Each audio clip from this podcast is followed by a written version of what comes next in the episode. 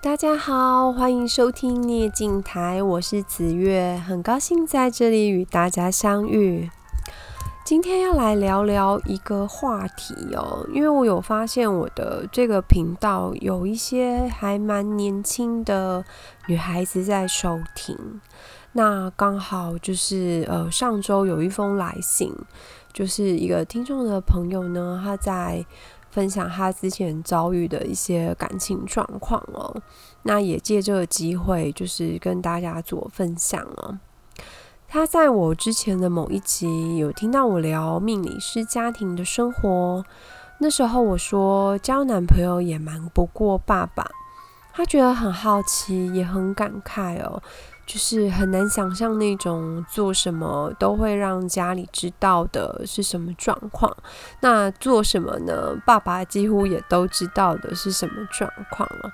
因为他本人是，嗯、可能跟父母之间的比较没有那么紧密，他也比较没有话说。那他很早就交男朋友了，可是家里都不知道。然后他就是中间有不小心怀孕。把宝宝拿掉，他家里也都不知道，这些事情都是瞒着家里的情况在进行的，所以他其实从还蛮小的时候，心里面就就是都会藏秘密，然后没有让家人知道。之前呢，他曾经有过一段婚姻哦，一直想要孩子，可是那时候就是怀不上。他自己心里面就是有怀疑，说是不是之前堕胎的次数太多了，到真的想要有孩子的时候呢，却都没有办法，就是怀孕，然后或者是怀孕了也很快就流掉，就是没有办法成功的生下来这样子。后来跟前夫，就是既然叫前夫，你应该也知道，就是也后来也分开了。因为呢，她之前的先生跟婆家都是很想要小孩的，那她觉得承受的压力很大，就尝试了就是中医、西医啊，然后调养身体啊、人工受孕啊之类的，能试的方式就会一直去尝试这样子，然后公婆也会一直盯着，就是有没有小孩这件事情。可是因为他们其实就是中间都一直失败嘛，所以就是处于一个很失望的状态。那他自己虽然没有跟前夫讲过他以前就是年轻的时候的事情，可是他觉得前夫也许也有猜到吧，只是没有说破而已。但但是不管他前夫到底知不知道，那已经不可靠了，因为其实后来好像也没有什么联络。那只是他这种胡思乱想的状态，让他之前有就是还蛮严重的忧郁症哦，就是那时候还在婚姻状态下，到离婚之后，他还看了很长的心理医生哦，就是他没有办法原谅过去的自己，可以这样说。那他想要跟女孩子们说，一定要保护自己的身体，即使有亲密的男朋友哦，也务必做好避孕的措施。那也想要跟男生朋友说，就是有些人不喜欢戴套子，甚至呢，年轻的情侣有时有时候会比较容易就是冲动，可能诶气氛不错或干嘛的，可是代价真的太大了。他是前车之鉴，所以真的建议大家一定要做好就是保护措施。那那时候看到他这样子的经历，真的会觉得让人很心疼哦。我说跟自己和解吧，就是给过去的自己一个理解，也给现在的自己一个喘息。因为每一个人都有过去，也每一个人都会长大。那你还是要去期待，就是以后还有自己的幸福哦，不要放弃。那也许有一些未到人世性格的朋友，他会觉得说啊，未婚性行为或者是未婚怀孕是很不堪的事情，尤其是针对女孩子，一旦发生，就好像犯了什么严重的错误，所以变成就是很多女孩子遇到事情的时候，她其实是不敢讲，然后。不敢让家里面知道，不敢让父母知道，然后就是偷偷的这样子，很紧张的在处理这么让人无措的状态。其实，嗯，你越是这样，就是如果你自己是有孩子的父母，你越是这样，孩子越不敢跟你说。其实呢，反而是反效果。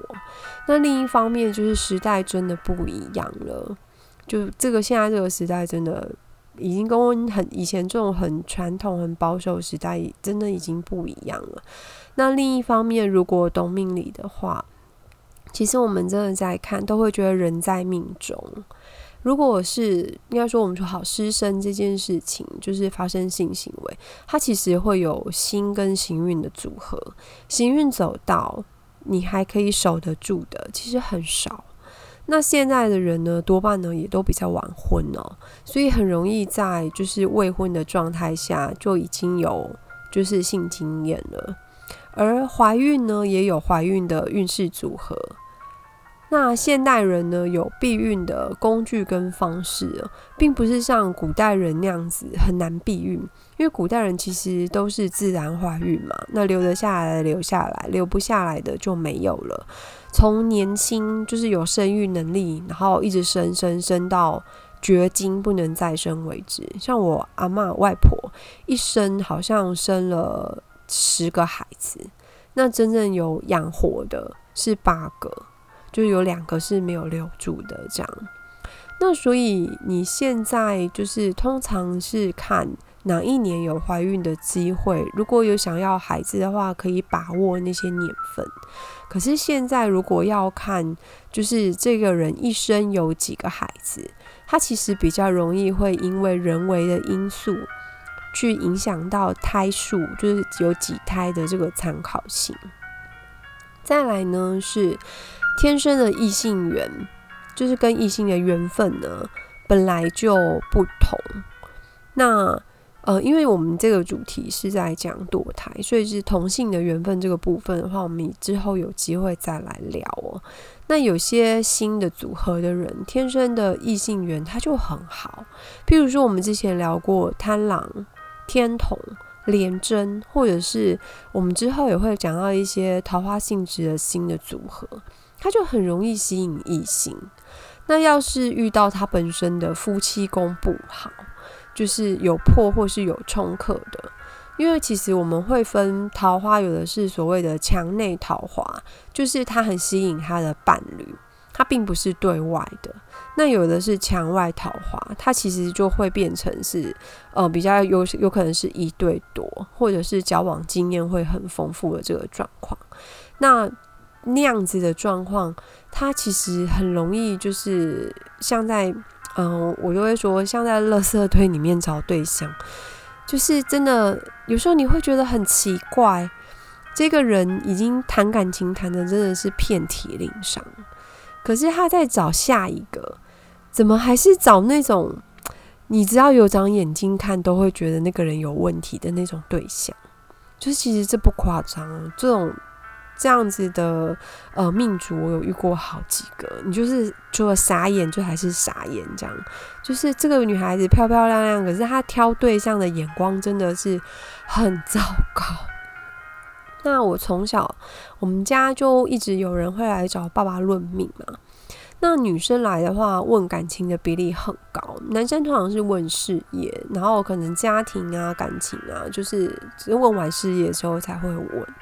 可是女生通常会先问感情，然后再问其他的工作啊、健康什么的。那以前来就是呃论命，就是女生的，有时候讲着讲着就哭了的比例也还蛮高的。那论命的时候，我跟妈妈会回避，因为她是讲她私人的事情。那我爸爸也会保密，因为那其实是我们对命主的一个责任哦。那比较小的时候呢，我妈妈会带着我在隔壁干妈家聊天，因为我干妈家是做生意的。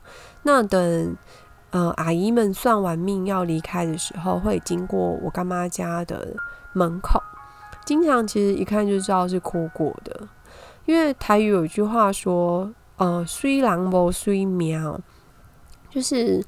漂亮的女孩子的可能命运没有那么好。那其实以论命的经验上，有时候可以说，呃，漂亮女生遇人不淑的，其实比例真的还蛮高的。也有可能是因为她们比较漂亮，所以比较容易被异性注意跟追求。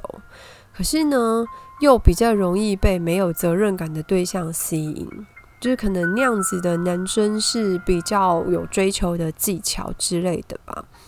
有男人不坏，女人不爱吗？那其实都是命啦。那关于堕胎这件事情呢？不管是因为未婚怀孕，或者是任何原因不能留下来的，你只要孩子有心跳，它就已经是一个灵体了。如果要拿掉，后续还是要好好的去处理，否则它其实是会变成一生的挂碍。因为这些嗯小 baby，他好不容易等到可以脱身为人的机会。然后又这样很仓促的被处理掉，其实没有好好的就是去嗯安抚的话，他后面都会有不好的影响。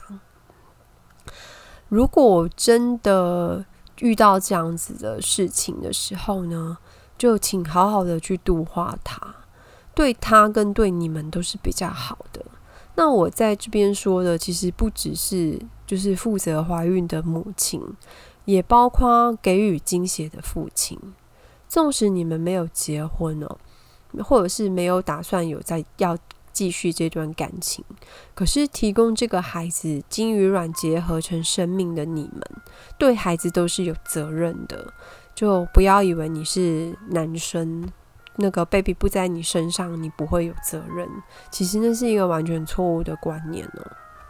那因为宗教信仰其实蛮多元化的，而每一个宗教都有它的超度的方式。那如果你是拿香拜拜的，可以在你所在的地方去找比较大的庙去询问庙方，因为其实我们大概都还是会建议去就是拜正神的大庙去问，而不是尽量就是不要去。你可能看起来也没有很安心的那样子，或者是不认识、不熟悉的拱庙，它的风险性会比较高哦。那其他的宗教也是，它都有相应的处理方式，因为那是一个生命哦，而不是只是一个肉块而已，所以必须要好好的去处理的。我在大学的时候，曾经有一次陪同学去堕胎的经验哦。姑且我们称那个女生叫 A 同学。那时候她自己打工的钱都给她的男朋友去买新手机了，结果我发现怀孕，然后决定要堕胎。男朋友说他没有钱，而且呢他没有空。这件事，这整件事情都很扯。我那个傻同学非常扯，不负责任的男朋友更扯。那时候，A 同学打听到一个人工的流产的，就是有在做人工流产的妇产科。那那个妇产科，它其实比较是属于，我们会说它其实并不是那么合法。就是其实如果你是去大医院的话，它都还要就是呃比较正规的一些流程嘛。那那个妇产科是你只要有钱给钱，他就会帮你做手术。那那个时候。一次是七千元，那是很久很久以前的事情了。不得已，就是他，因为他的钱已经给男生去买手机了，那他只好找同学借钱。他一开始找的是 B 同学，可是因为 B 同学不够，他没有那么多钱，所以他们一起找上我，看我跟 B 能不能一起借他，一个人借他三千五这样子。那那时候看他那么可怜，哭得那么惨的样子。那我那时候也有在打工，有存一点钱，三千五是借得出来的，所以就答应了，约了那个周末，因为那那个东西是不能再拖，就是那个状态，就是不能再拖了，就是 baby 会越来越大嘛，所以约了那个周末，就跟 B 一起，我们就有两个女生，然后陪着 A 一起去妇产科。后来想想，我们出面陪她去堕胎，真的是一件很。很扯又很蠢的事情，真的。该出面的男朋友整天是躲得连人影都没有看到，而且 A 根本不敢让他的家人知道，就是从头到尾他爸妈都不知道这件事情。那那时候其实我们想的也很浅哦，我们并没有去想要是万一手术的过程有什么状况，谁担得起这个责任哦？还记得那时候陪 A 进去诊疗间，然后。那时候医生是一个女医师哦，一个瘦瘦的女医师，她就面无表情的用原子笔在说明，就是真空吸引术的过程。那我们那时候听到，就是他怎么嗯怎么伸进去，然后怎么样怎么样把它弄出来什么的，我们真是觉得头皮发麻哦。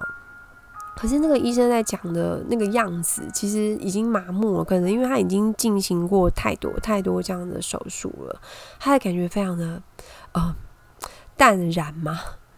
那依照 baby 的大小，可以施做的人工流产方式不一样。你们可以 Google 一下，就是你看完之后，你就会觉得更有责任，应该要很仔细的去避孕。尤其是你还没有准备好要当爸爸或是当妈妈的时候，千万注意避孕。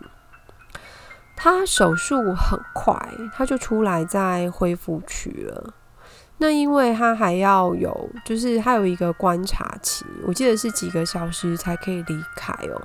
那那个时候我们两个是在旁边陪他，就是他旁边有那个休息的椅子，我们就坐在旁边陪他。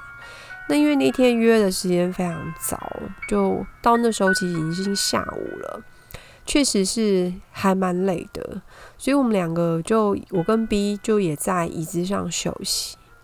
那时候我觉得我自己好像有睡着，可是又好像没有，我不是很确定。可是我就有听到，就是一瞬间有一个很大声的 baby 哭这样子，然后我就打开眼睛跟 B 跟 B 说。这边有新生儿室吗？我听到 baby 在哭，然后那个 baby 的声音就刚刚就是好清晰这样子。B 说他也听到了，可是 B 也不确定这层楼有没有新生儿室，只是我们俩就是从那个哭声之后，我们两个当时都没有睡意，就是都醒过来这样。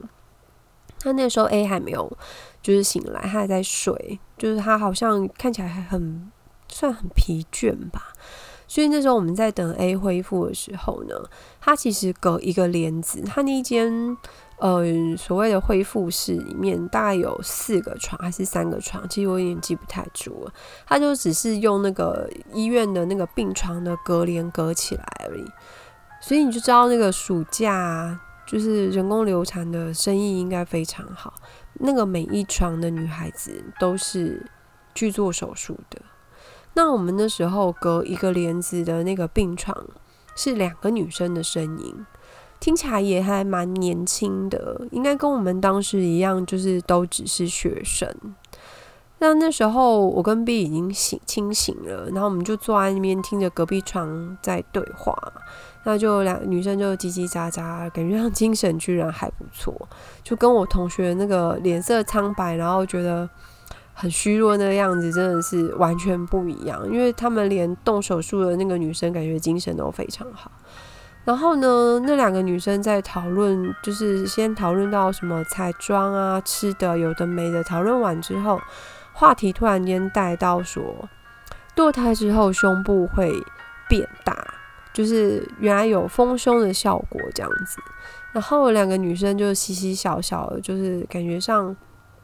很开心吗？能不能这样说？就是很生活很自然在聊天这样，不管是动手术的那个，还是陪着去的，就是对堕胎堕胎这件事情好像都熟门熟路了。然后说晚上要去吃牛排补一下什么的。我记得我那时候的感觉是，我觉得我自己的白眼应该是翻到脑后吧，因为听着真的会觉得非常非常的不爽，就是。他们在讲的是一个生命，可是那个对话的感觉完全就是一个无所谓这样子。那那一天过后，大约隔几天的时间，我发现自己不是很舒服，应该是那时候的感觉是我感冒了。然后那个感冒非常的呃缠绵嘛，能不能用这两个字？我那个感冒呢，断断续续没有好全过。拖了将近半年的时间哦，我都是病秧子一个，这样就是一大概隔一两周就要去看一次医生，然后拿药，然后一直在那里吃药，吃到自己都觉得没味觉，这样。诶，现在讲到没味觉，会觉得很可怕。那时候其实只是会觉得是西药吃太多，吃什么都苦苦的。然后呢，一样借钱给 A 同学的那个 B 呢，他摔了两次车，因为他骑摩托车上学，他摔，嗯、呃，隔半个月他就摔了第一次车，那次是也是皮肉伤，可是那次没有严重到住院。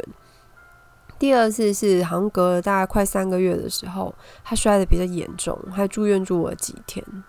那我们后来其实有在聊这件事情，可是我们很难说，就是跟借钱给 A 处理孩子有没有关系？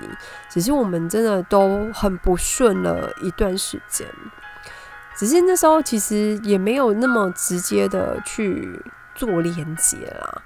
然后，直到有一天晚上，我梦到一个有一团很像绞肉的东西，然后在哭，这样就是也是发出那种 baby 的哭声。然后我那天半夜我就吓醒了，然后就不敢睡，因为觉得那个画面其实挺吓人的。然后隔天早上呢，我就跟我爸妈坦诚，就是我借钱给同学去堕胎这件事情。其实我很少有事情会瞒着他们，因为我大概什么都会跟他们说。那这个呢，大概是有史以来瞒得最严重的一件。然后不用说，直接被我阿爸念到臭头，因为其实这是很伤阴德的事情。当天他画符帮我就是静一静哦，就是我们会说去那个晦气。然后我妈妈又带我去大庙里面拜拜，然后就又过了好一阵子，身体才就是健康起来。只是还好，就再也没有梦过那个很可怕那个一团绞肉的那个东西。那至于 A 同学，嗯，后来呢，当下其实我是很生气的啦，因为他后来又跟那个男生就是复合了。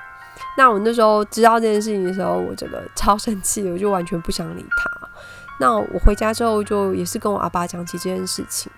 然后那时候，我记得他就是淡淡的说：“可能那个女孩子欠他的还没有还完吧。”那那个年纪的我，其实并没有那个慧根去理解相欠债是怎么回事的。我只是觉得好怄哦，为什么就是会跟这样子的人复合啊？就我觉得完全就是没有道理嘛。然后我也觉得我再也不想理他了。这样，等到我自己开始职业以后，就是随着年龄渐长，然后自己结婚、自己生孩子，然后命理也是接触的越来越多之后，随着看的越来越多，其实才就是真的能够理解所谓的什么叫做相欠债。很多人的纪律哦，就是你看他生平的经历，他其实没有逻辑可循。也没有道理可以讲，那你以局外人在看他，你就会觉得，在那局中的人，他只是迷乱而已。你在旁观的人可以看得很清楚，可是对他们呢，起不了太大的作用。你顶多是提醒，然后也只能看他们自己的造化。就是这是命里很。我说残忍吗？也许，那也许是，就是冥冥之中，你就是有这样子的缘分，或者是有这样子相欠的状况，必须在这一世去了解，所以你们才会相遇哦。那我们今天呢，就分享到这边，再拜托记得按上面的订阅哦。使用 Apple 设备收听的朋友，再请给五星评价，欢迎大家留言。如果你有什么想听的主题，也欢迎跟我说。如果你觉得有收获，也欢迎请我喝杯茶，小小鼓励我一下，让我继续为你们讲故事、说命理。谢谢大家，我们下次再见喽。